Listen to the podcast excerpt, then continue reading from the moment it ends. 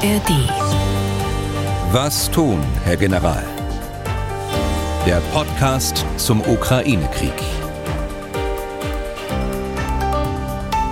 Herzlich willkommen zu unserem Podcast, der sich mit militärischen und militärpolitischen Fragen rund um den Ukraine-Krieg beschäftigt. Ich bin Tim Deisinger, Redakteur und Moderator bei MDR aktuell. Zwar eigentlich in Leipzig, heute aber in Berlin direkt bei unserem Experten für diesen Podcast, dem früheren NATO-General Erhard Bühler. Tag, Herr Bühler. Danke, Dasinger.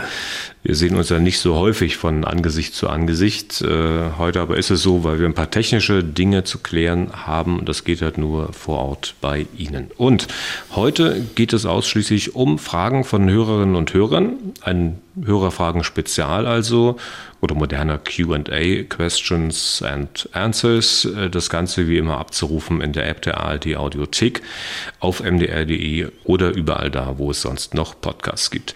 Ich will auch keine lange Vorrede halten, nur kurz mal die Themenschwerpunkte benennen. Sehr viele Fragen zum Großen und Ganzen, zugespitzt vielleicht in der Frage, ob die Ukraine überhaupt noch gewinnen kann. Andere Fragen berühren die konkrete Kriegsführung, konkrete Waffen bzw. die Waffenlieferungen und es gibt auch welche, in denen die verkündeten Intentionen des Westens bzw. der NATO angezweifelt werden. Also, der grobe Rahmen ist das. Vieles geht auch von einem Bereich in den anderen über. Wir schauen mal, wie wir vorwärts kommen. Herr Bühler, beginnen wir mal mit dem konkreten aktuellen Geschehen in diesem Krieg. Thomas Schulz aus Utting am Ammersee findet, dass die Lage rund um das AKW Saporischia etwas aus dem Blickfeld geraten ist und er möchte Folgendes wissen. Ich zitiere mal. Wie ist die Lage dort? Das AKW befindet sich doch weit hinter den derzeit aktiven Frontabschnitten. Wie werden die dort sitzenden russischen Einheiten versorgt? Gibt es Versuche seitens der Ukraine, die Besetzung zu beenden? Wurden die Reaktoren zwischenzeitlich gesichert, sprich entladen, um das Risiko einer atomaren Verseuchung im Fall von wieder aufflammenden Gefechten in der unmittelbaren Umgebung zu reduzieren. Zitat Ende. Ja, wir sprechen ja immer von dem äh, AKW Saporischia, aber tatsächlich liegt es in der Region Saporischia, etwa hm, 40 Kilometer südwestlich äh, von Saporischia, unmittelbar an dem ehemaligen Stausee, äh, also unmittelbar am Dnipro-Fluss. Es ist in der Tat ein bisschen ruhig geworden um das AKW Saporischia, wie wir es immer nennen. Die Reaktoren sind mittlerweile stillgelegt, sie sind heruntergefahren. Sie brauchen aber nach wie vor Kühlung, äh, dass sie aus dem Kühlsee gewinnen, aber auch äh, von einer neuen Grundwasserleitung, die die Russen dort äh, eingerichtet haben, sodass die Kühlung gewährleistet ist. Und sie brauchen natürlich Strom, damit das Kraftwerk so in diesem Stillstandsbetrieb auch noch weiterlaufen kann. Das Kraftwerk liegt in einem weiträumigen Gelände, das kann man sehen, wenn man das in Google Maps äh, aufbaut. Ähm, es sind etwa 1000 äh, Russen noch äh, um das AKW stationiert. Es gibt äh, nach meinem Gefühl keine Zwischenfälle mehr, wie wir es im letzten Jahr schon gesehen haben. Das mag daran liegen, dass die Beobachter der internationalen äh, Atomenergiebehörde dort vor Ort sind, nun permanent vor Ort sind. Äh, Im letzten Jahr hat es immer mal wieder äh, Waffenwirkung gegeben auf das Gelände äh, des AKW. Äh, nicht direkt auf die Reaktoren, aber auf das Gelände. Es hat auch äh, Artillerie gegeben, dass die dort stationiert war von den Russen, äh, die von dort aus abgefeuert hat und dann auch Gegenfeuer von den, von den Ukrainern bekommen hat. Also eine höchst riskante Situation, die sich da über Wochen und Monate abgespielt hat. Aber das hat sich alles etwas beruhigt. Ich glaube, beide Seiten wissen um die Brisanz dieses Kraftwerks gibt es Versuche, die Besetzung zu beenden, denn sie ist, es liegt ja im besetzten Gebiet. Äh, nein, das gibt es nicht. Äh, die Ukrainer versuchen, äh, das Kraftwerksgelände auszusparen. So ist meine Beobachtung dabei. Und es ist natürlich schon auch so, dass die Russen auch kein Interesse daran haben, dass da irgendein schwerwiegender Unfall passiert. Dann schreibt Philipp Mahler die folgenden Zeilen. Ich habe erschrocken die Meldung gelesen, dass gemäß eines Bloggers die ukrainische Armee immer noch nicht genügend weitreichende Luftverteidigungssysteme hat, um russische Gleitbombenangriffe zu stoppen. Sie gehen in gleichem Tempo weiter wie im Oktober, als bekanntlich 1000 Bomben abgefeuert wurden.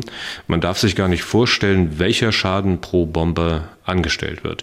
Gibt es eine Vorwarnzeit für die betroffene Einschlagstelle? Diese Benachteiligung müsste doch nicht sein und zieht den Krieg nur in die Länge. Zitat Ende. Ja, da müssen wir, glaube ich, nochmal was sagen äh, zu den Gleitbomben selbst. Gleitbomben werden also von Flugzeugen abgeworfen. Äh, es sind vielfach Freifallbomben, die man mit Leitblechen ausgestattet hat. Und äh, diese Bomben wirft man ab, äh, 10 Kilometer, 20 Kilometer vor der Front, sodass das Flugzeug nicht getroffen werden kann von der gegnerischen Luftverteidigung, also von den Ukrainern. Es hat den Nachteil, dass diese, diese Freifallbomben, die da hochgerüstet worden sind zu Gleitbomben, wenig präzise sind und äh, es trifft in der Regel Truppenteile unmittelbar hinter der Frontlinie bei den Ukrainern und natürlich auch zivile Infrastruktur, Dörfer, äh, Städte, die in Reichweite dann dieser Flugzeuge sind. Schutz äh, vor dieser Bedrohung äh, kann eigentlich nur ein Flugabwehrsystem mittlerer Reichweite oder größerer Reichweite bringen. Das heißt, diese Flugzeuge auch abschießen, bevor sie ihre Gleitbomben dort ausklinken. Aber das Dilemma besteht eben darin, dass diese äh, Luftverteidigungsmittel auch für die Ukraine insgesamt, für das große Land äh, benötigt werden. Um also die Städte zu schützen, geht man ein Risiko ein oder muss ein Risiko eingehen an der Front. Und damit sind wir schon in der Abteilung mit Waffen und Waffenlieferungen. Jörg Dietrich Nackmeier schickt einen kameradschaftlichen Gruß und bittet Sie, Herr Bühler, zu folgendem Stellung zu nehmen. Ich zitiere. Im politischen Berlin höre ich immer wieder, die von Deutschland gelieferten Gepard-Panzer dürften nicht an der Front als Mittel der Heeresflugabwehr eingesetzt werden. Sie stehen lediglich zum Schutz ziviler Infrastruktur zur Verfügung. Sollte das stimmen, fehlt den Streitkräften der Ukraine doch ein wesentliches Wirkmittel zur Umsetzung des Gefechts der verbundenen Waffen. Zitat Ende. Also da würde mich schon mal interessieren, wer das im politischen Berlin äh, sagt. Ich habe sowas noch nicht gehört. Es äh, stimmt auch nicht. Es gibt keine solchen Auflagen. Und wenn es die gäbe, dann wüssten wir das. Äh, wir können das auch festmachen an den Bildern, an den Videos, die wir sehen äh, aus dem Einsatz. Und da gibt es durchaus Bilder und Videos von Gepard-Einsätzen, die unmittelbar an der Frontlinie äh, verlaufen sind. Aber, und das schließt an an die äh, vorherige äh, Frage, es ist eben auch so, dass es hier auch ein Dilemma gibt. Äh, der Gepard ist auch ein ideales Abwehrmittel gegen die Kamikaze-Drohnen, die auf die Ukraine gefeuert werden. Und deshalb sind sie auch zum Schutz von Städten, gerade von Kiew, äh, auch eingesetzt und stehen eben dann an der Frontlinie nicht zur Verfügung. Jetzt die Frage von Klaus-Peter Möller. Zitat, ich habe vor einiger Zeit mal von einem amerikanischen Laser gehört, der als Waffe eingesetzt werden kann. Leider kann ich es nicht viel genauer beschreiben. Bei den vielen Drohnen, die inzwischen eingesetzt werden, wäre das nicht eine sehr preiswerte Lösung, sie abzuschießen? Zitat Ende. Ja, das wäre das zweifellos. Äh, man arbeitet auch ähm, sehr äh, intensiv daran. Das sind Hochenergielaser die schon sehr weit sind in der Entwicklung. Also gerade Rheinmetall hat äh, ein Fahrzeug vorgestellt, das äh, neben einer Kanone auch einen äh, Hochenergielaser hat. Äh, die Problematik ist zurzeit äh, weniger die Bündelung des Laserstrahls, äh, sondern die Energie, die dafür notwendig ist. Das heißt, die Größe auch der Energiegeneratoren, die da mitgeführt werden. Und deshalb ist es lange Zeit problematisch gewesen und ist es heute immer noch so eine Waffe in ein Fahrzeug zu verbauen. Es gibt sie aber bereits im Testversuch, auch bei der Marine, bei der deutschen Marine, auf Schiffen. Äh, die Sachsen hat äh, so einen Test gemacht, die Fregatte Sachsen. Und äh, das war sehr wirkungsvoll. Der Laser kann Drohnen abschießen. Das wird ein Mittel der Zukunft sein, der nahen Zukunft. Das, da sind wir nicht mehr weit von der Einsatzreife weg, denke ich. Da hat auch sehr stark dazu beigetragen, dass in Deutschland sich zwei Firmen zusammengetan haben, MBDA aus dem bayerischen Schrobenhausen und äh, Rheinmetall und gemeinsam äh, an diesem Laser arbeiten und äh, äh, ihn zu einem Demonstrator jetzt entwickelt haben, wie ich ihn gerade genannt habe, mit dem Sky Ranger. Nächste Fragesteller ist Erik Itter, und zwar mit diesem Anliegen. Wenn die ersten F-16 jetzt in Rumänien für das Training der ukrainischen Piloten bereitstehen und damit ein Eintreffen in der Ukraine Anfang des Jahres möglich sein sollte, mit welchen Veränderungen ist dadurch zu rechnen? Welche Bewaffnung wird der Ukraine zur Verfügung gestellt? Für welche Bewaffnung sind die gelieferten Versionen geeignet? Also die Ausbildung von S-16-Piloten hat jetzt äh, nach langer äh, Vorarbeit, nach monatelanger Vorarbeit äh, tatsächlich begonnen. Aber die fliegerische Ausbildung ist ja nur das eine. Das andere ist die taktische Ausbildung, damit die Plattformen äh, dann auch tatsächlich eingesetzt werden können. Und äh, natürlich die Plattformen selbst, äh, die ja auch von den Staaten noch bereitgestellt werden müssen, von dieser F-16-Koalition wie sie sich selbst nennt. Ich würde äh, etwas vorsichtiger sein, was den, den Zeitpunkt des, der Einsatzbereitschaft angeht. Also Anfang des Jahres sehe ich äh, nicht, äh, das wird Mitte des Jahres werden, vorsichtig gerechnet. Bei der Bewaffnung äh, denke ich, das Wichtigste ist die Bedrohung äh, durch Flugzeuge durch russische Flugzeuge auszuschalten, insbesondere solche, die äh, mit Gleitbomben ausgestattet sind, also 10, 20 Kilometer vor der Front ihre Bomben ausklinken. Und die kann man mit Flugzeugen bekämpfen, die äh, Luft-Luft-Abwehrraketen haben mit entsprechender Reichweite. Solche gibt es, solche äh, können auch an die F-16 montiert werden. Das sind die AMRAAM, die amerikanischen. Das sind auch mit etwas kürzerer Reichweite die Iris-T. Das ist die Sidewinder-Rakete, auch für kürzere Reichweiten. Aber die AMRAAM, die kann schon äh, weit mehr als 100 Kilometer weit wirken. Und äh, so ein Flugzeug, das sich äh, außerhalb der Reichweite äh, der Luftverteidigung wähnt, äh, weit äh, vor der Front, dann auch abschießen, bevor es die Bomben ausklinken kann. Daneben, weil wir bei der Bewaffnung sind, äh, natürlich können F-16 auch mit Luftbodenraketen ausgerüstet werden, äh, präzisionsgesteuerten Bomben, auch äh, Gleitbomben, aber nicht so provisorische Gleitbomben, die mit Leitblechen ausgestattete Freifallbomben sind, sondern präzisionsgesteuerte Bomben, wie ich gerade sagte. Robert N. aus Hattingen hat zwei Fragen. Nummer eins, die folgende. Werden vom sogenannten Westen die Militärgüter gegen Teilzahlung geliefert oder sind die geschenkt, also ohne Abgeltung nach dem Krieg?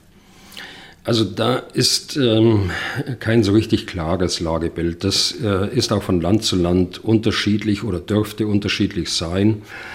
Wenn man Deutschland anschaut, äh, da gibt es im Wesentlichen drei Möglichkeiten. Äh, vier Möglichkeiten, äh, würde ich sagen, äh, wenn man den Bestand der Bundeswehr dazu nimmt. Das, was Sie aus dem Bestand der Bundeswehr bekommen, das bekommen Sie kostenfrei. Die zweite Möglichkeit ist die Finanzierung durch die Ertüchtigungshilfe. Das ist ein Fonds, der vom Auswärtigen Amt und vom Verteidigungsministerium verwaltet wird, in dem einige Milliarden eingebracht sind. Die dritte Möglichkeit ist die, die Europäische Friedensfazilität also Europa finanziert, wobei Deutschland dann natürlich auch einen, einen großen Anteil äh, davon übernehmen muss. Oder aber die Ukraine kauft selbst äh, in Deutschland. Also dazu muss die Bundesregierung eine Exportgenehmigung geben, aber die Ukraine zahlt dann selbst. Bei den vorgenannten Möglichkeiten ist es so, äh, dass äh, die, die Kosten tatsächlich dann aus äh, deutschen Titeln des deutschen Haushaltes entnommen werden müssen. Und nur noch die zweite Frage von Robert N. Zitat, wird der Westen nach dem Krieg zu Wiederaufbauleistungen herangezogen, in Anführungszeichen werden, wenn auch nur moralisch, vermutlich ohne Eigentumsbeteiligung an neu geschaffenen Werten. Ich befürchte, dass die Unterstützungszustimmung im Westen extrem nachlassen wird, zumal immer wieder darauf hingewiesen wird, dass für viele dringend notwendige innerstaatliche Projekte in den westlichen Ländern kein Geld da sei. Zitat Ende. Also der der Kanzler Scholz hat äh, beim Gipfel, G7-Gipfel, bei dem deutsch geführten G7-Gipfel äh, im letzten Jahr, Ende letzten Jahres, davon gesprochen, dass es einen Marshallplan des 21. Jahrhunderts geben muss, äh, dass es eine Generationenaufgabe geben wird. Und zum damaligen Zeitpunkt wurde der Schaden auf 100 Milliarden Euro geschätzt. Das dürfte nach einem weiteren Jahr weitaus höher liegen. Also es ist tatsächlich eine Generationenaufgabe. Es geht ja nicht nur um Wiederaufbau, sondern es geht äh, auch um die Beseitigung der, der Kriegsfolgen, also sprich äh, die, die großflächige Verminung, gerade in der äh, östlichen und südlichen Ukraine.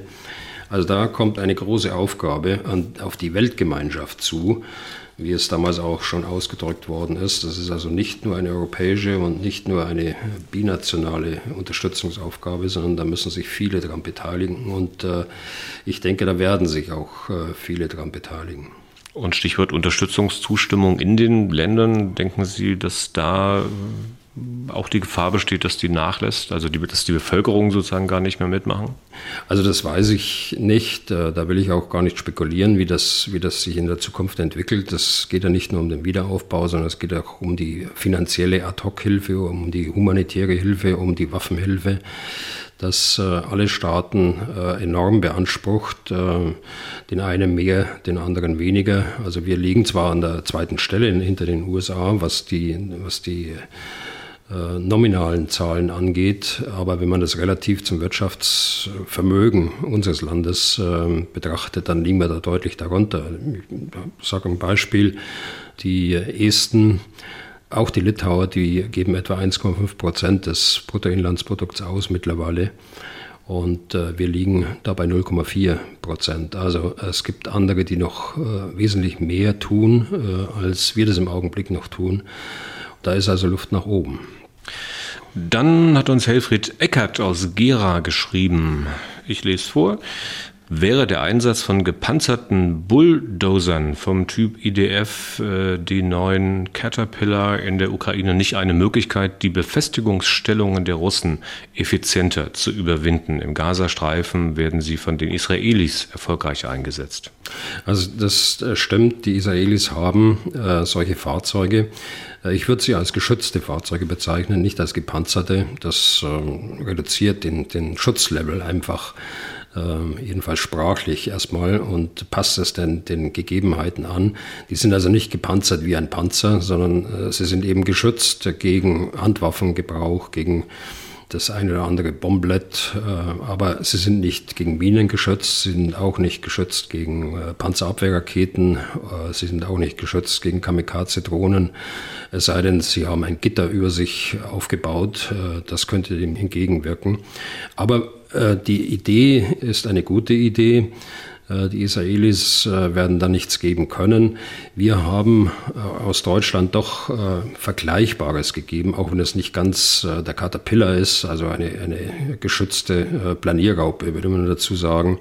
Ähm, wir haben Pionierpanzer geliefert, die Ähnliches können. Wir haben Bergepanzer geliefert wir haben äh, die Almans geliefert äh, aus der Luftwaffe, die das Objektschutzbataillon der Luftwaffe hat. Das sind so Minenräumgeräte, auch geschützt, äh, die beispielsweise Flugfelder wieder freimachen können von, von Bomblettmunition und dergleichen. Also da sind wir schon in einer Größenordnung von 30, 40 Fahrzeugen, die alleine aus Deutschland mit einem vergleichbaren Profil gekommen sind.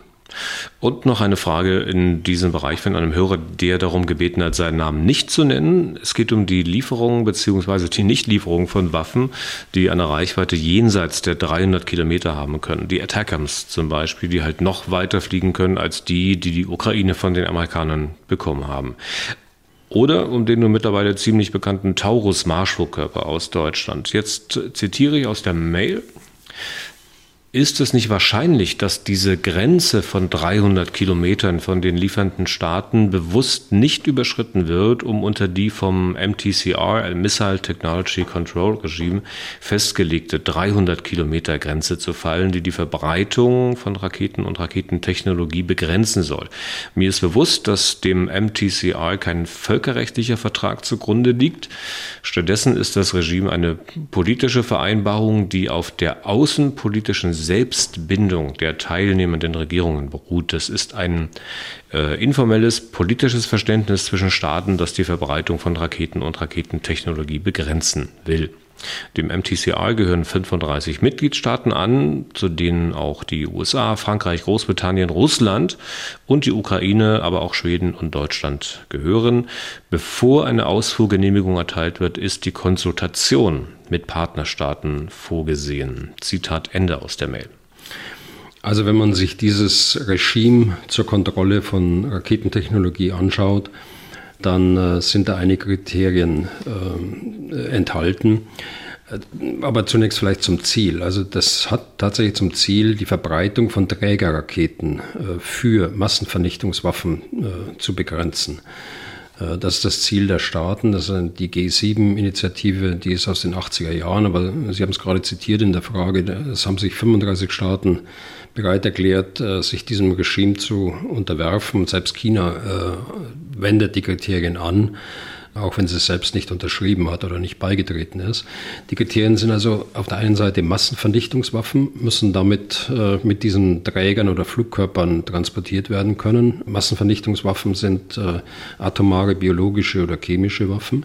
Sie müssen äh, mehr als 30 Kilometer Reichweite haben und äh, mehr als 500 Kilo Nutzlast in Anführungsstrichen haben. Auf äh, keine der in Rede stehenden äh, Flugkörper treffen diese Kriterien zu. Weder für die Attackams noch für die Storm Shadows, äh, jedenfalls für die größere Reichweite, also auch um 500 Kilometer, noch für den Taurus. Sie sind alle nicht nuklearfähig, haben alle keine Nutzlast in Anführungsstrichen von mehr als 500 Kilo, aber sie haben eine Reichweite von 300 Kilometer. Also von daher schließt dieses Regime diese in Rede stehenden Waffen nicht ein. Aber es ist schon so, wenn man nicht will, wenn man nicht, irgendwas nicht liefern will, äh, dann kann man äh, das so interpretieren, dass es da unter dieses Regime fällt. Aber tatsächlich, wenn man sich das anschaut, ist es nicht der Fall. Und dann noch eine Frage zum Gepard, und zwar von Roland Ried. Zitat, der Gepard spielt anscheinend eine immer größere Rolle im Ukraine-Krieg und es wird wenn es um die Munition dazu geht, immer von hohen Stückzahlen gesprochen. Jetzt ist eine Granate für den Gepard ja nicht gerade klein. Und da ich in Physik aufgepasst habe, was hochgeworfen wird, kommt auch wieder runter, stellt sich mir die Frage, in welchem Radius kommt die verschossene Munition wieder runter? Wie weit fliegt Gepard-Munition? Ich denke weit über die fünf Kilometer, die genannt wurden als Bekämpfungsreichweite. Welchen Schaden richtet die Munition dabei an, wenn sie am Ziel vorbeifliegt? Gerade in Stadtnähe ist das doch eine nicht unerhebliche zusätzliche Gefahr zur anfliegenden Drohne. Mhm. Zitat Ende. Also das größere Problem sind tatsächlich die Trümmer der Drohne äh, die ja nach der Zerstörung auch zu Boden fallen. Und das sind meist größere äh, Teile, die da runterkommen. Aber zur Munition, das war die Frage. Jede Munition fliegt natürlich wesentlich weiter als die angegebene Kampfentfernung. Das gilt äh, nur dann nicht, wenn sie einen Selbstzerlegungsmechanismus hat, äh, die äh, die Munition in kleine Partikel zerlegt, wenn das äh, Ziel verfehlt wird. Der Gepard verschießt ähm, gegen Drohnen, Hubschrauber und Flugzeuge eine Munition ohne Sprengstoff. Wenn dieses äh, Projektil äh, den Flugkörper trifft, dann zerlegt sie sich kaskadenartig in äh, kleine und kleinste Teile. Äh, das wird durch die hohe Auftreffgeschwindigkeit und äh, die spezielle Legierung der Munition sichergestellt. Wenn er nicht trifft, äh, fliegt die Munition einfach weiter, bis sie durch die abnehmende Geschwindigkeit immer weiter dem Boden sich annähert und schließlich dort niedergeht. Also nochmal, das, äh, das eigentliche Problem ist die große Drohne, die ja immerhin äh, zwei, drei Meter äh, Spannweite hat. Wenn die dann runterkommt, da gibt es wesentlich mehr Schäden als durch die Munition alleine. Und weil Sie die Menge ansprechen, die der Gepard verschießt, auf seine Drohne wird mit einem ganz kurzen Feuerstoß nur geschossen. Das erklärt auch, warum man mit verhältnismäßig wenig Munition, äh, die zunächst geliefert worden ist, jetzt wird er nachgeliefert, dann doch äh, solche Erfolge haben kann. Man schießt also keine langen Feuerstöße, sondern da reichen zwei, drei, vier Schuss aus, um dann eine solche Drohne zum Absturz zu bringen. Okay, dann kommen wir mal zu Fragen, die mehr oder weniger das große Ganze berühren. Ich fange mal an mit äh, einer Frage von Manuel Salzinger aus Ludwigsburg in Schwaben, nördlich von Stuttgart. Ähm, der fragt Folgendes. Immer wieder hört man, wie schnell Russland mit der hochgefahrenen Militärproduktion neu produziertes Gerät bereitstellen könne, gerade im Zusammenhang mit einer zukünftigen Bedrohungslage für die NATO. Dieses militärische Gerät muss ja aber auch bedient werden. Es ist von hohen personellen Verlusten auf Seiten Russlands zu hören, zu sehen, zu lesen. Die Zeit, bis genügend Bedienpersonal bereitsteht, ist aber kaum zu beschleunigen, zumal viele potenzielle Väter gefallen sind. Spielt das keine Rolle, diese einbezogen, wie groß ist bzw. bleibt die Bedrohungslage? Also kurzfristig gibt es keine akute Bedrohungslage durch äh, einen Krieg mit Waffengewalt. Dazu ist Russland zu stark mit seinen eigenen Problemen im Ukraine-Einsatz beschäftigt, auch wenn man berücksichtigt, dass die russischen Luft- und Marinestreitkräfte insgesamt bisher kaum eingesetzt sind.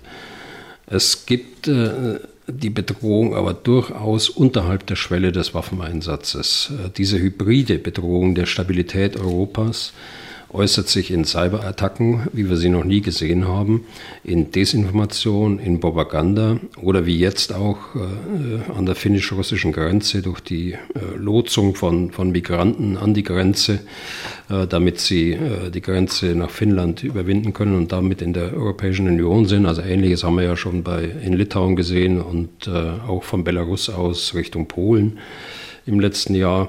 Oder sie kann sich auch äußern in möglichen Erpressungsversuchen. Mittel- und langfristig kann sich das ändern und wird sich ändern, vor allen Dingen, wenn Russland mit seinem Angriff Erfolg hat oder ein, ein Ergebnis, irgendein Ergebnis als Erfolg verkaufen kann.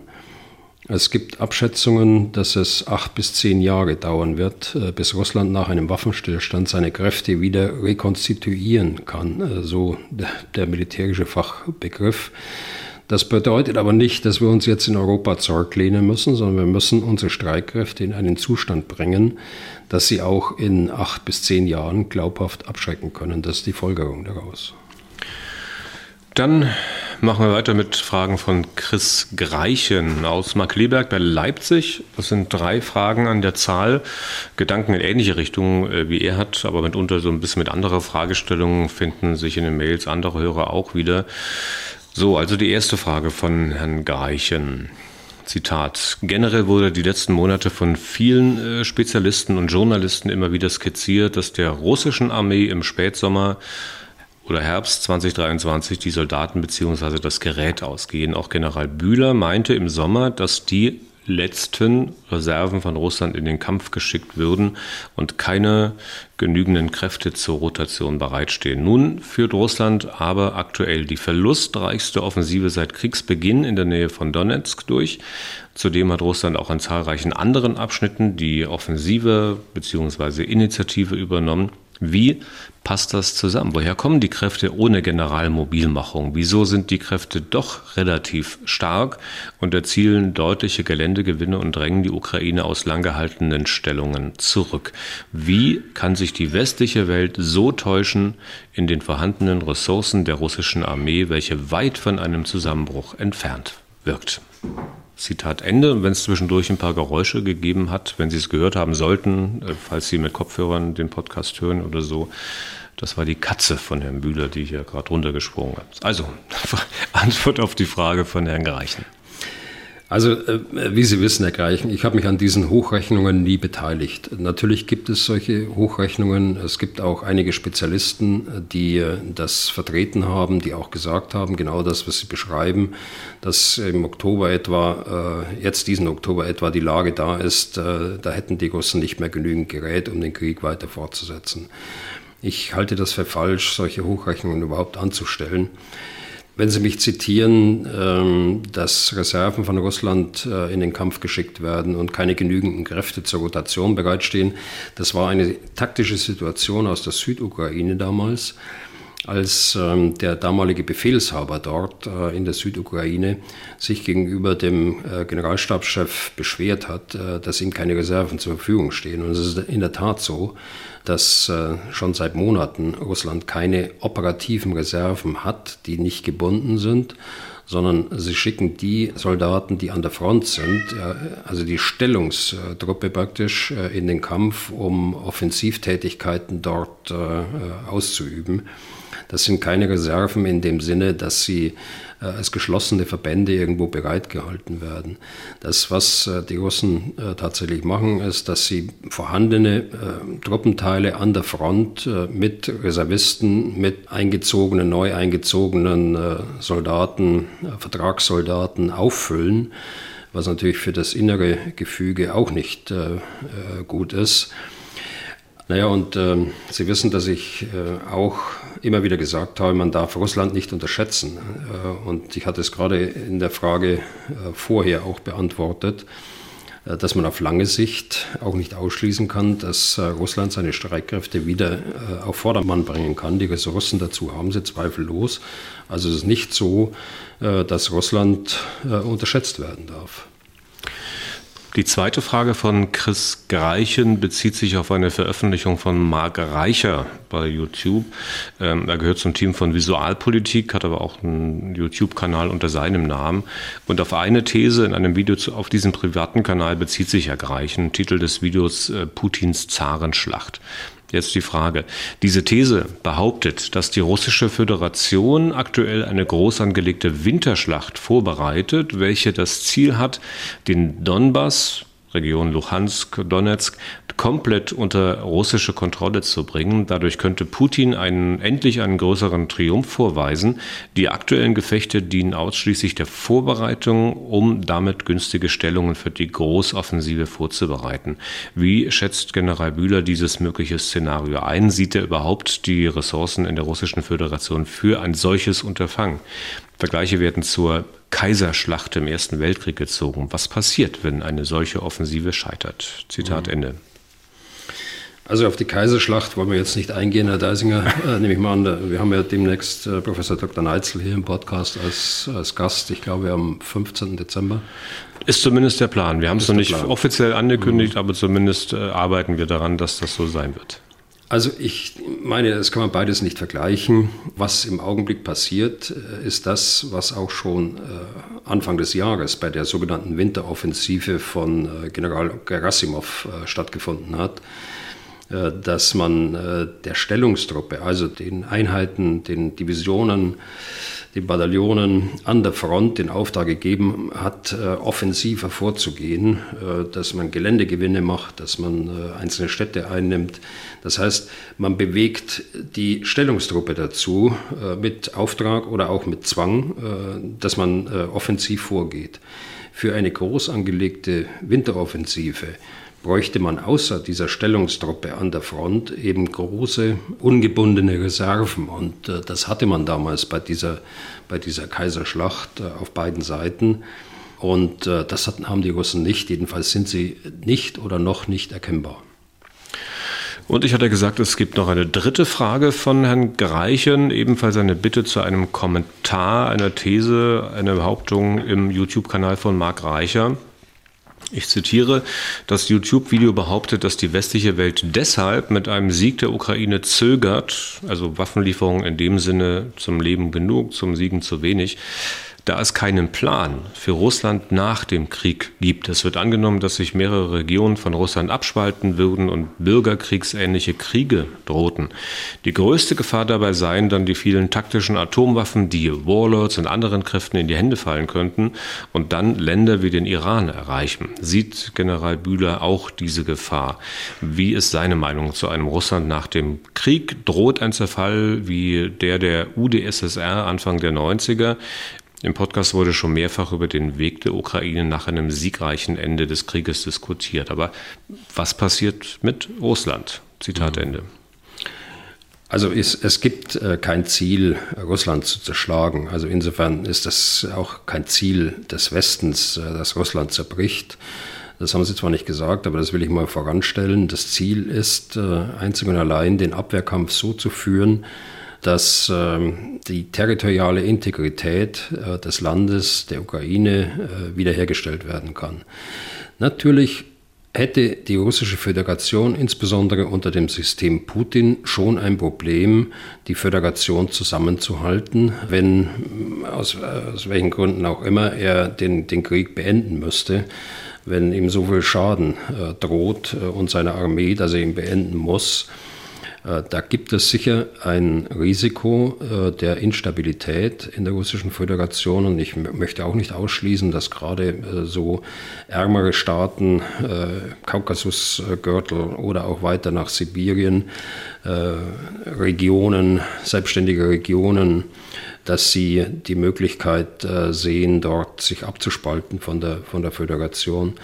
Das hat aber Russland alleine im Griff. Ich meine, äh, sie können ja, wenn das Risiko sich äh, materialisiert, sie können ja den Krieg sofort beenden und äh, mal sehen, was sie, was sie daraus tun. Also ich würde mir so ein Problem jetzt nicht zum eigenen Problem machen, aber es ist schon richtig, dass eine zerfallende russische Föderation durchaus auch ein Risiko äh, hinsichtlich der Proliferation von Waffen, äh, hinsichtlich äh, Terrorismus auch innerhalb Russlands, äh, Widerstandsgruppen innerhalb Russlands. Also es wäre keine ähm, stabile Lage und insofern auch nicht äh, erstrebenswert. Wenn beispielsweise Atomwaffen dann in andere Hände geraten, also ist ja die Rede von taktischen Atomwaffen, für die möglicherweise nicht Putin den Knopf drücken müsste, sondern äh, das auch lokal gemacht werden kann. Was ist dann mit denen? Das würde ja dann trotzdem eine Gefahr für den Westen bedeuten. Also einfach ist es nicht. Also lokal kann das nicht gemacht werden, aber sicher Proliferation von, von äh, Nuklearwaffen oder Waffenteilen oder auch nur Plutonium und so weiter, äh, dass man äh, dann für schmutzige Bomben verwenden könnte. Das ist natürlich ein, äh, wäre ein hohes Risiko, aber es ist nicht eingetreten beim Zerfall der Sowjetunion, wie Sie wissen, und es wird hoffentlich auch nicht eintreten bei einem auch nicht gewünschten Zerfall von Russland, denn Russland ist ein Stabilitätsfaktor gewesen für, für viele Staaten, auch in Europa über lange Zeit. Und äh, es ist zu wünschen, dass es ein Russland gibt, das wieder diese Funktion eines Stabilitätsankers äh, dort auch ausüben kann. Aber haben Sie da, das, Sie haben gesagt, ist es zu hoffen oder ist es zu wünschen? Haben Sie da mehr als Hoffnung? Also irgendwie Anhaltspunkte, irgendwie, dass Sie sagen können, es ist wahrscheinlich, dass das so passiert? Ja, es will ja keiner. Also es will ja keiner im Westen äh, wegen hm. des Risikos. Es will ja auch keiner in Russland. Äh, ganz im Gegenteil, sie wollen ja eine, eine Art Sowjetunion äh, gerne wieder haben. Ein Zerfall Russlands will man auch in Russland nicht und schon gar nicht das gegenwärtige Regime. Dann jetzt die Frage von Rudolf Pfaffenzeller. Zitat. Wieder einmal stellt sich heraus, dass im Westen zu spät mit der Produktion von Waffen und Munition begonnen wurde. Statt eine Million Artilleriegeschosse nur 300.000.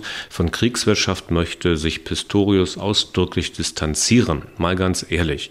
Russland wird das nächste Jahr ordentlich Waffen und Munition zur Verfügung haben und die Ukraine wird wieder nicht genug bekommen, dass es für eine Offensive mit signifikanten Geländegewinnen ausreicht.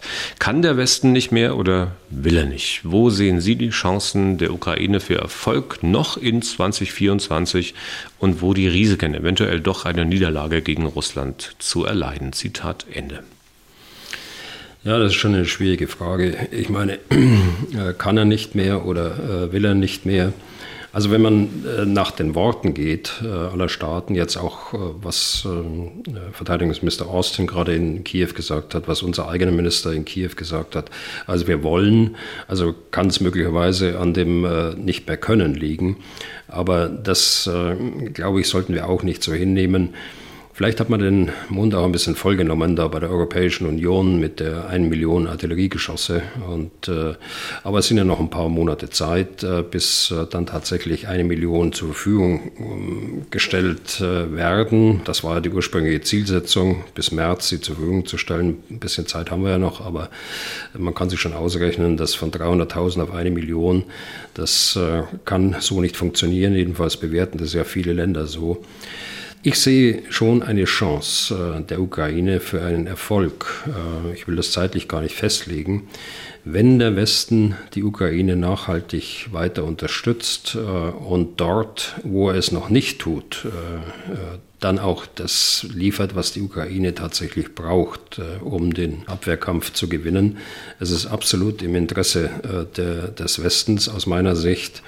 Wenn das nämlich nicht gelingt, äh, dass die Ukraine dort den Abwehrkampf gewinnt und die territoriale Integrität wieder, wiederherstellt, dann haben wir nicht nur ein Risiko, sondern dann haben wir tatsächlich eine ernsthafte Gefahr und das haben wir ja mehrfach hier schon behandelt. Jetzt muss ich nochmal nachfragen, Herr Bühler, Sie sind doch auch Politik erfahren. Also Sie haben doch auch in der Grenze zwischen Militär und Politik lange gearbeitet.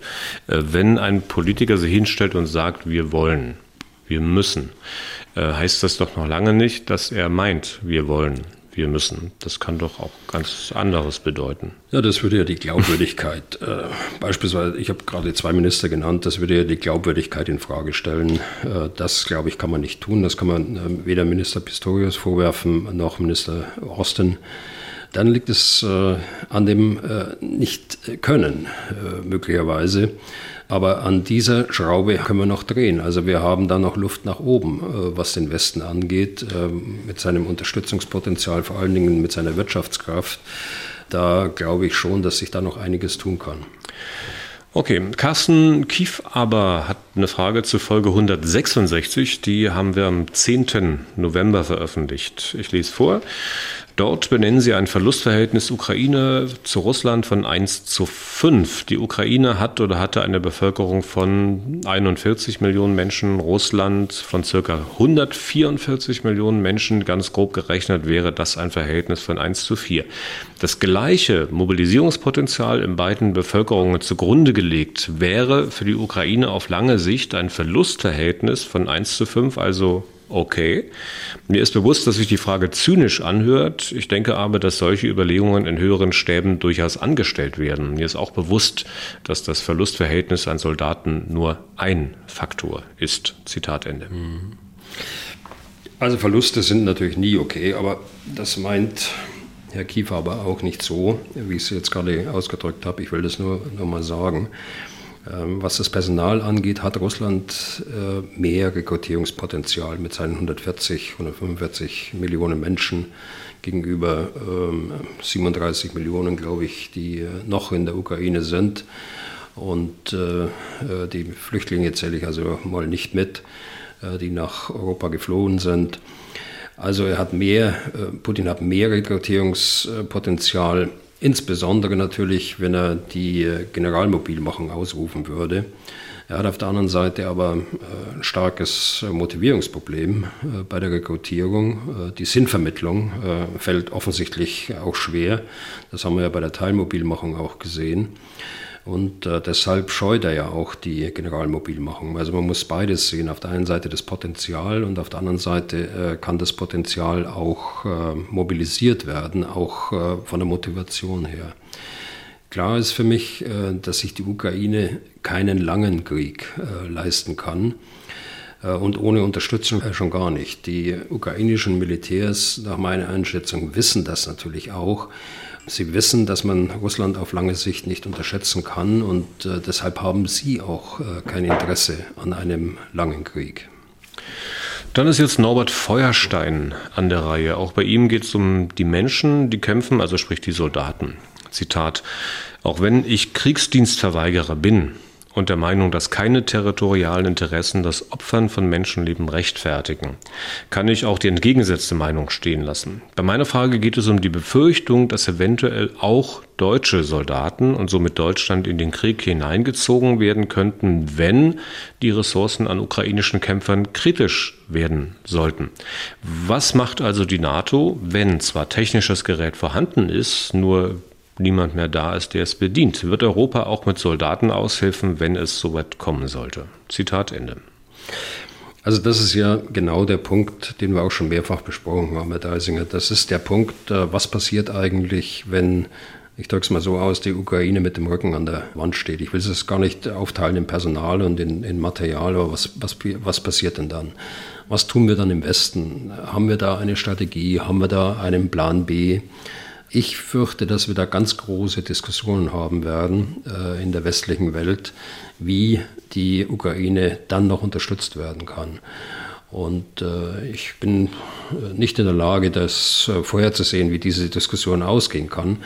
Klar ist aber für mich, auch dann darf die NATO keine Kriegspartei werden. Das ist für mich ein Grundsatz, äh, den man auch selbst in dieser Lage dann berücksichtigen müsste. Also ich schließe dann aus, dass man dort Personal äh, an die Ukraine abgeben würde. Die Konsequenz, und jetzt sind wir wieder bei dem Punkt, die Konsequenz kann nur lauten, die Ukraine muss Erfolg haben, sonst kommen wir aus diesem Dilemma nicht raus. In der Frage von Andrea Berg geht es um Überlegungen, warum Waffenlieferungen aus dem Westen so aussehen, wie sie aussehen. Der Gedanke von Frau Berg, der klang auch hin und wieder im Podcast schon an. Ich lese vor. Wie wahrscheinlich ist es, dass die NATO bewusst und planvoll durch immer wieder zu wenig oder zu späte Lieferungen an Munition und schwerem Kriegsgerät, insbesondere Kampfflugzeugen, den Krieg in die Länge ziehen will, um dadurch langsam und nachhaltig Russland zu schwächen, so dass es als mächtiger Player in der Welt möglichst lange keine Rolle mehr spielen kann. Zitat Ende. Und Frau Berg schreibt dann auch noch, dass sie eine solche Aussage von Marina Weißband gehört habe. Marina Weißband, eine deutsch-ukrainische Politikerin, früher mal bei den Piraten und jetzt bei den Grünen. Also, ähm, Sie leiten ja die Frage ein mit, äh, wie wahrscheinlich ist das? Also, das ist sehr unwahrscheinlich und ich glaube, man könnte auch ein anderes äh, Verb dazu nehmen. Äh, aber ich lasse mal so stehen, das ist sehr unwahrscheinlich. Wenn man den Krieg in die Länge zieht, wird man zuallererst äh, die Ukraine eher schnell äh, als langsam, aber nachhaltig schwächen. Und das kann nicht im Interesse der Ukraine liegen, das kann nicht im Interesse des Westen liegen. Ähm, alle Regierungen im Westen und auch in der Ukraine, glaube ich, denen ist bewusst, dass dies ja genau die Zielsetzung von Putin ist, den Krieg möglichst lange zu führen, dass eben äh, der Widerstandswille auf der einen Seite des ukrainischen Volkes, auf der anderen Seite aber auch der Unterstützungswille all der Staaten, die die Ukraine unterstützen, mehr als äh, 56 Staaten, glaube ich, sind es äh, insgesamt, die dort mit Waffen unterstützen. Äh, also insofern glaube ich, dass das äh, wirklich unwahrscheinlich ist.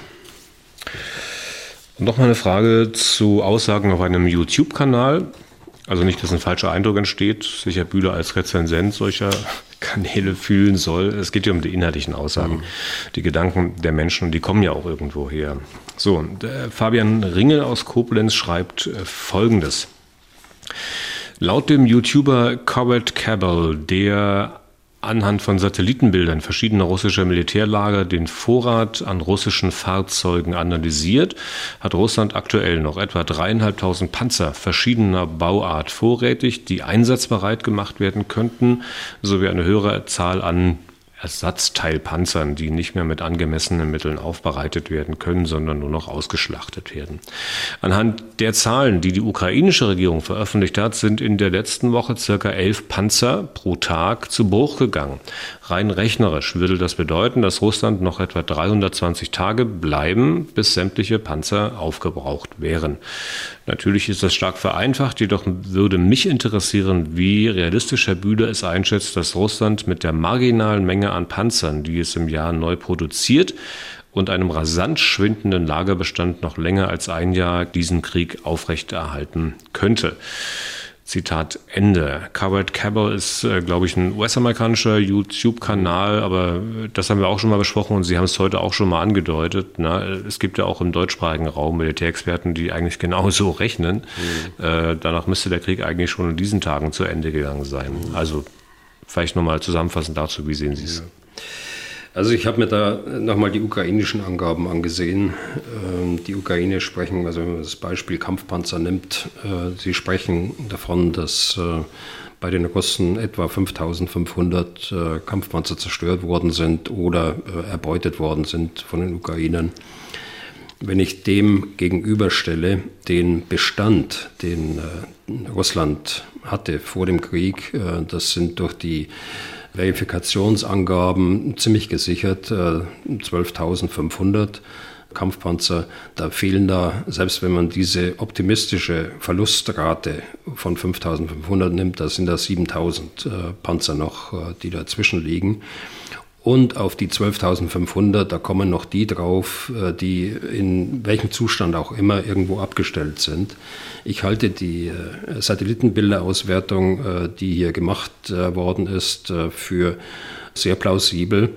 Aber der Anteil von Kampfpanzern, die jetzt äh, nicht einsatzbereit sind und die noch einsatzbereit äh, gemacht werden müssen, die schätze ich höher ein. Also wir sind immer davon ausgegangen, dass äh, aktive und eingelagerte Kampfpanzer so irgendwo in der Größenordnung 20.000 vorhanden sind in Russland. Also Russland kann diesen Krieg, äh, wenn sie die äh, äh, Geräte mobil macht und wieder einsatzbereit macht, die sie haben, noch einige Zeit weiter fortführen und deutlich länger als ein Jahr. Dann noch eine Mail von Klaus Grillmeier. Seine Frage passt so ein bisschen zu seinem Wohnort, offenbar Frankfurter Main. Er möchte wissen, ich zitiere, ob es im Militärwesen nicht ähnlich wie bei den Volkswirten oder in der Privatwirtschaft inzwischen zentrale Kennzahlen bzw. Messgrößen, Key Performance Indicators, KPIs, gibt, die eine Gesamtlage wie in einem solchen Krieg so messbar wie prägnant beschreiben würden. Bei der Volkswirtschaft schaut man zum Beispiel auf das Bruttosozialprodukt, das Wachstum, Arbeitslosenquote etc. Bei Wirtschaftskonzernen auf die Bilanz, Topline, Bottomline. Gibt es im Militär sowas wie einen Quartalsbericht oder Jahresbilanz, aus denen man die Situation für die Ukraine bzw. Russland quantifizieren könnte, als Wissenschaft ist das Militärwesen doch mindestens so alt wie die Volks- bzw. Betriebswirtschaftslehre und ich kann mir kaum vorstellen, dass ein solcher Ansatz nicht an den Militärakademien gelehrt wird. Zitat Ende. Die Frage, wie gesagt, von Klaus Grillmeier. Ja, das ist, das ist schon so, Herr Grillmeier, äh, wie Sie vermuten. Äh, das gibt es. Das gibt es. Äh, auf, auf den unterschiedlichen Führungsebenen in unterschiedlicher Art und Weise. Das ist also angepasst der Führungsverantwortung der jeweiligen Ebene. Insofern äh, sind das äh, rein taktische Zahlen, also bei der Kennzahlen bei der, bei der Truppe würde, würde sein, wie viel Panzer habe ich zur Verfügung, wie viel habe ich äh, an Munition zur Verfügung, wie viel habe ich an Personal zur Verfügung in den verschiedenen in den verschiedenen Fähigkeiten. Äh, das sind so Beispiele für, für messbare äh, Zahlen. Wenn ich das auf der strategischen Ebene äh, mir anschaue, dann sind wir tatsächlich bei den Faktoren, die Sie gerade genannt haben. Bruttosozialprodukt, Wachstum, Jahrgangsstärken, ähm, Rekrutierungspotenziale und, und, und vielfach auch äh, nicht nur messbare Größen, sondern auch Beurteilungen, also Widerstandswille beispielsweise, die Resilienz, äh, die Motivation und dergleichen mehr. Also das gibt es äh, unterschiedlich auf den Führungsebenen, also durchaus vergleichbar auch mit der Wirtschaft. So, jetzt haben wir den letzten Komplex. Da geht es heute um Mails, in denen Hörer ihre Aussagen, Herr Bühler, ein bisschen hinterfragen, weiterentwickeln beziehungsweise auch widersprechen. Beginnen wir mal mit Martin Wolfhardt aus Gammelshausen. Gammelshausen zur Verortung, Stuttgart ist da gleich um die Ecke. Ich zitiere, Herr Bühler, Sie betonen immer wieder, dass die NATO ein rein defensives Bündnis sei und dass die Russen ja eigentlich das auch genau wüssten, da die NATO keine aggressiven Übungen durchführen würde, keine aggressiven Angriffspläne habe und so weiter.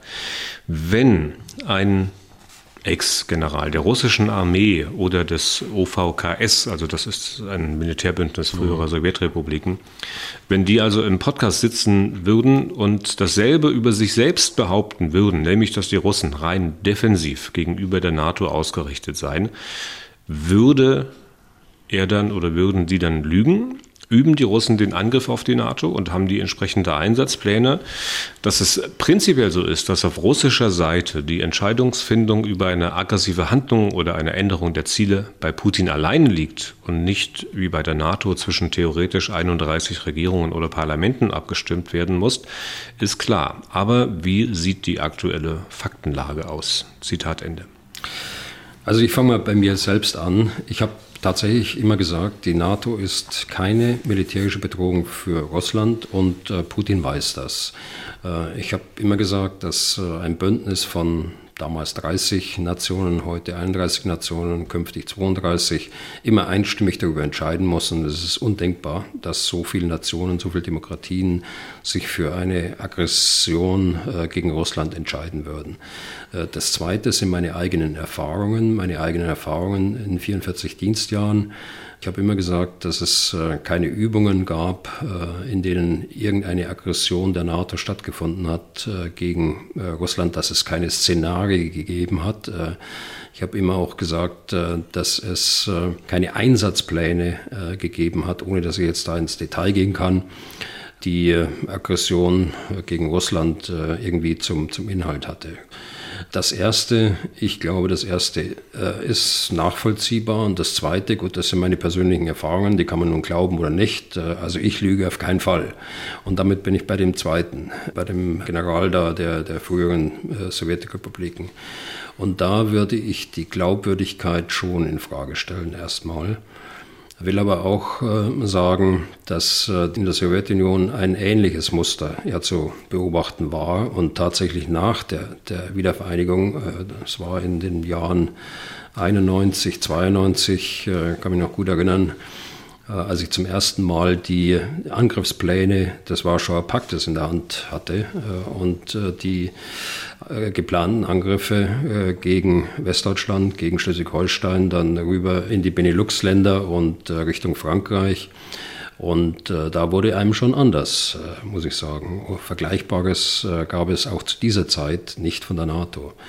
Glaubwürdigkeit auch in dem Sinne, wenn wir uns anschauen, die letzte große Übung der Russen vor dem Angriffsbeginn am 24. Februar 2022, dann hat dort auch ein defensives Szenario äh, eine Rolle gespielt, so sagt jedenfalls der Kreml. Äh, ich weiß es leider nicht mehr, weil ich damals schon pensioniert war. Wenn ich damals aktiv gewesen wäre, könnte ich das äh, besser sagen, weil das ja auch von der NATO beobachtet wird hinsichtlich der, der Übungsinhalte des, äh, des Senats. Aber es, nehmen wir mal das hin, dass äh, das ein defensives äh, Szenario war. Putin hat dann äh, zwei Tage vor Angriffsbeginn gesagt, der Übungszweck wurde erreicht, dieser Übung. Sie hieß äh, gemeinsame Entschlossenheit, wurde mit äh, Belarus zusammen durchgeführt. Und tatsächlich hat man trotz dieser Aussage Übungszweck erreicht äh, und die, äh, die Truppe äh, kann sich in ihre Friedensstandorte nach Russland zurückbewegen hat man auf dem Marsch äh, die Richtung geändert und hat die Ukraine angegriffen. Also die Glaubwürdigkeit äh, ist da nicht in dem Maße gegeben, glaube ich, wie sie, wie sie äh, nötig wäre. Dazu ist viel zu viel gelogen worden über die letzten äh, zwei Jahre und vorher, als dass ich eine solche äh, Einlassung ein, dieses fiktiven Generals dann ernst nehmen würde. Und was die Erfahrung betrifft aus Ihrer aktiven Zeit, äh, da haben Sie offenbar Informationen über russische Manöver und Planungen oder Einsatzpläne, was auch immer. Ähm, können Sie da sagen, ob die Russen aktiv äh, sich auf äh, äh den Angriff auf NATO-Staaten vorbereitet haben oder waren diese Pläne auch defensiv?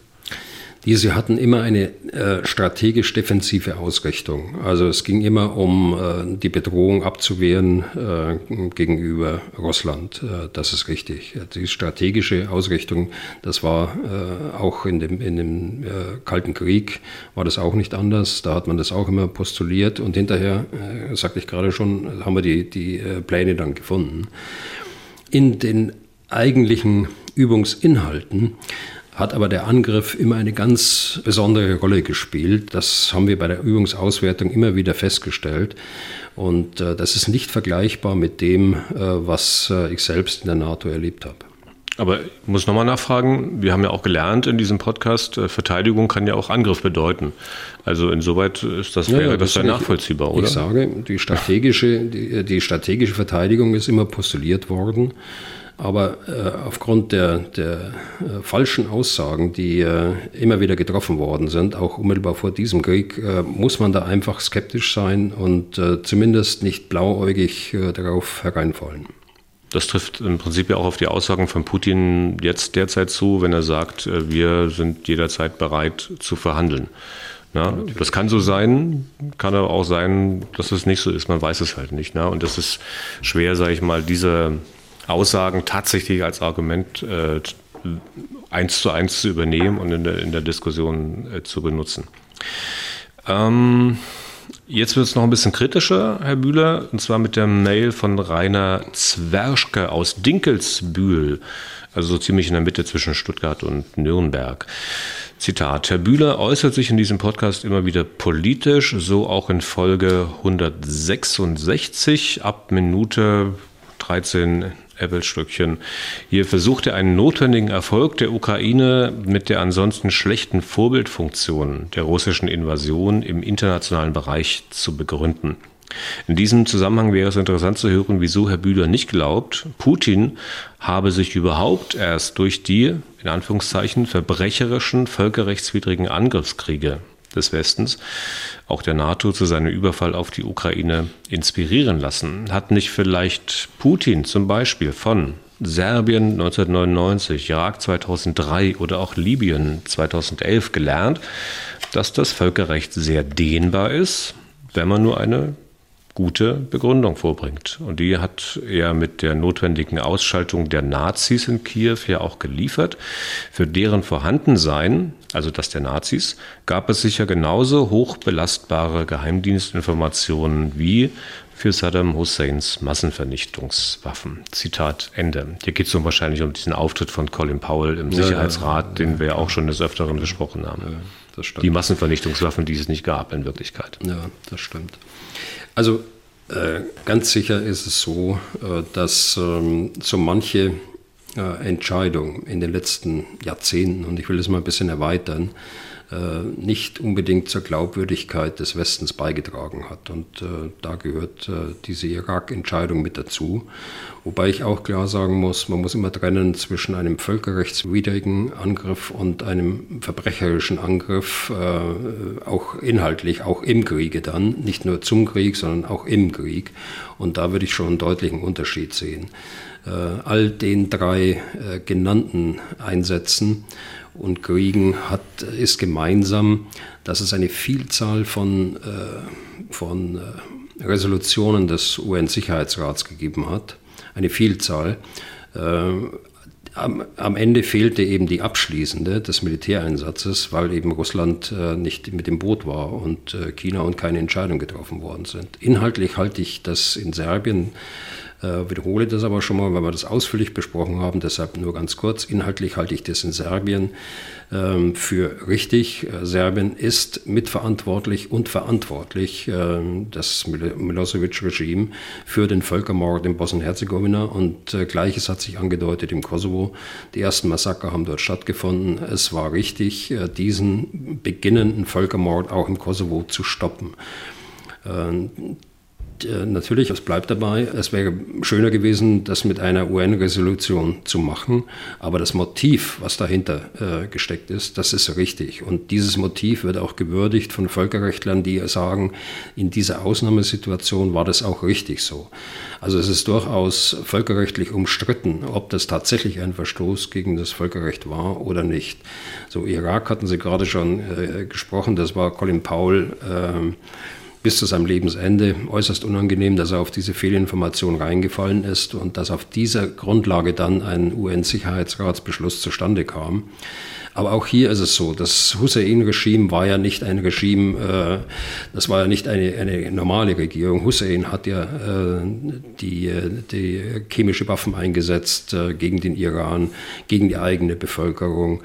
Äh, gegen Hussein gab es eine Vielzahl von Sicherheitsratsresolutionen, genauso wie äh, gegen Libyen 2011. Äh, also auch das Motiv muss man berücksichtigen, das dahinter ist. Und das war eben nicht das Motiv, Motiv, Grenzen zu verschieben, einen Nachbarstaat zu überfallen, äh, seine Regierung äh, abzusetzen und sich das, äh, das gesamte Land einzuverleiben oder Teile davon. Das ist der ganz große Unterschied. Aber völkerrechtswidrig ist ja nun mal völkerrechtswidrig. Und ähm, Völkerrecht existiert ja nicht einfach mal so und ohne Grund. Ja, natürlich. Ich sage ja gerade, ähm, dass äh, es besser gewesen wäre, in, Serbien einen Sicherheitsratsbeschluss zu haben. Aber ich sage auch, äh, Völkerrechtler sind da durchaus unterschiedlicher Auffassung. Und äh, bei den anderen, ähm, Irak 2003, bin ich auch persönlich äh, der Meinung, das hätte so nicht sein brauchen. Äh, das schadet uns ungemein, dem Westen jetzt der, auf der Perspektive. Und das hört man ja auch aus Amerika, die, die gleiche Bewertung eigentlich dass äh, dieser Kriegseinsatz äh, der Region nichts Gutes getan hat und äh, auch Amerika nichts Gutes getan hat, was die Glaubwürdigkeit äh, gerade äh, im globalen Süden und in der arabischen Welt angeht. Sie sagten, es hätte so nicht sein brauchen, äh, haben ein bisschen überlegt. Würden Sie auch unterschreiben, das hätte so nicht sein dürfen? Ja, gut, das ist, äh, das ist die Frage. Wenn, äh, wenn die, die Entscheidungsgrundlagen so waren, dass man einer falschen Information aufgesessen ist, äh, das beschreibt Colin Powell ja in seinen Memoiren ganz treffend, da haben Geheimdienste versagt und nicht nur die amerikanischen, sondern da waren auch Europäer mit am Werk. Die letzte Mail für heute setzt sich auch mit Ihnen auseinander, Herr Bühler, und zwar mit Ihrem Plädoyer für eine private Rüstungsindustrie statt einer staatlichen. Also, wobei ich natürlich sagen muss, also, dass Sie Ihren Podcast nicht wirklich ein Plädoyer gehalten haben, aber wir haben halt festgestellt, es ist nun mal in Deutschland so organisiert. Der Mailschreiber ist nochmal Martin Wolfhardt. Die Mail ist aber schon eine Woche alt, äh, deswegen kommt es getrennt an dieser Stelle. Ich zitiere, ist eine private Rüstungsindustrie überhaupt geeignet, in unsicheren Zeiten die Versorgung mit Rüstungsgütern sicherzustellen? Sorry, Herr Bühler, aber ich denke, Sie sehen das etwas blauäugig. Aktuell gehen die Schlagzeilen durch die Medien, dass die Europäer wahrscheinlich es nicht schaffen werden, der Ukraine die versprochenen eine Million Artilleriegranaten zur Verfügung zu stellen. Für mich ist das keine Überraschung, sondern eigentlich die logische Folge der privaten Organisation. Die Aufgabe eines privaten Unternehmens ist es, Gewinne zu erwirtschaften, also kann es nur arbeiten, wenn es einen Auftrag hat. Und es kann nur Produktionskapazitäten schaffen, für die ein Auftrag besteht. Eine private Rüstungsindustrie kann nur funktionieren, wenn die politischen Entscheidungen für einen technischen Produktlebenszyklus der über mehrere Legislaturperioden geht, gefällt werden. Doch dazu ringt sich in einer Demokratie, die wir GSD haben, niemand so leicht durch und in der Folge wird nicht geliefert werden. Zitat Ende und ähm, GSD, ich nehme an, dass das Gott sei Dank heißt, also Gott sei Dank haben wir die mhm. Demokratie in Deutschland. Also, was meinen Sie zu den äh, Einschätzungen von Herrn Wolfhardt? Na, ich glaube nicht, dass das äh, blauäugig ist. Ich glaube, ich ähm, habe da schon einen realistischen Blick darauf. Natürlich ist es so, dass Sie äh, ein System nicht von heute auf morgen verändern können. Aber die private äh, Rüstungswirtschaft ist in vielerlei Beziehungen reglementiert. Es gibt so viele Regeln, die sie befolgen müssen, dass man sie nicht vergleichen kann mit einer anderen privatwirtschaftlich organisierten Industrie. Und das fängt damit an äh, mit den Exportgenehmigungen. Es fängt aber auch damit an, dass sie Genehmigungen brauchen, Sprengstoff zu äh, verarbeiten, dass sie da unterschiedlichsten Regeln unterliegen äh, wie es keine andere Industrie hat. Äh, das geht auch weiter in was die soziale Taxonomie angeht, die zurzeit in der Entwicklung ist, aber schon bei vielen Banken angewandt wird, äh, dass sie auch, was die Finanzierung von Projekten angeht, da deutliche Schwierigkeiten haben. Es geht weiter mit äh, Entwicklungen, die sie selbst machen müssen, die äh, unter hohem Risiko teilweise ablaufen. Nehmen Sie die, die IRIS-T SLM, äh, die so erfolgreich in der Ukraine ist. Die ist entwickelt worden von der Firma Deal auf, auf Initiative der Firma und durch Finanzierung durch die Firma. Also und da, da, bin ich eben beim zweiten Punkt auch, äh, ich glaube auch im Vergleich äh, zu anderen äh, Staaten, die auch staatliche Industrien haben, Rüstungsindustrien, da sehe ich mehr Innovationspotenzial und mehr Kreativität bei privatwirtschaftlich organisierter Industrie ja, äh, es ist so, sie brauchen Aufträge und es ist so, äh, sie brauchen auch Unterstützung bei der Entwicklung. Äh, wir müssen auch in diesem Bereich investieren und das tun wir ja auch. Wir fördern insgesamt die Forschung und Technologie, die ja dann auch Rückwirkungen hat auf zivile Dual-Use-Produkte mit etwa einer Milliarde Euro pro Jahr. Grundlagenforschung, aber auch äh, projektspezifische Forschung. Äh, das, das läuft ja auch. Also äh, nochmal unterm Strich, ich äh, kann es nicht ändern. Ich sehe den Punkt, dass äh, staatlich organisierte Rüstungsbetriebe in anderen Ländern auch durchaus erfolgreich arbeiten, vielleicht nicht so erfolgreich im Bereich der Innovation, aber insgesamt vielleicht deutlich äh, aktiver äh, auf, das, auf das Geschehen, auf das sicherheitspolitische Geschehen reagieren können. Äh, wie es ähm, äh, privatwirtschaftliche Betriebe gemacht haben. Das heißt, es muss die Konsequenz sein für den Ämterbereich, also für die, für die Regierung, die Ministerien, die entsprechenden Beschaffungsbehörden, dass man dann frühzeitig auch Aufträge vergibt, dass man langfristige Rahmenverträge mit den Firmen äh, macht, dass man den Firmen auch Sicherheit gibt, dass das Risiko, das sie anfangs hineinstecken, dass sich das irgendwann mal auch auszahlt. Tatsächlich äh, müssen sie ja auch Geld verdienen, äh, sowohl die Firmen im Privatbesitz wie auch die börsennotierten. Okay, und damit sind wir durch für heute und für diese Woche. Vielen Dank für Ihr Interesse, für die vielen Mails, für die vielen Fragen. Wenn Sie auch Fragen an Herrn Bühler haben, dann schreiben Sie an general.mdraktuell.de oder rufen Sie an unter 0800 637 3737.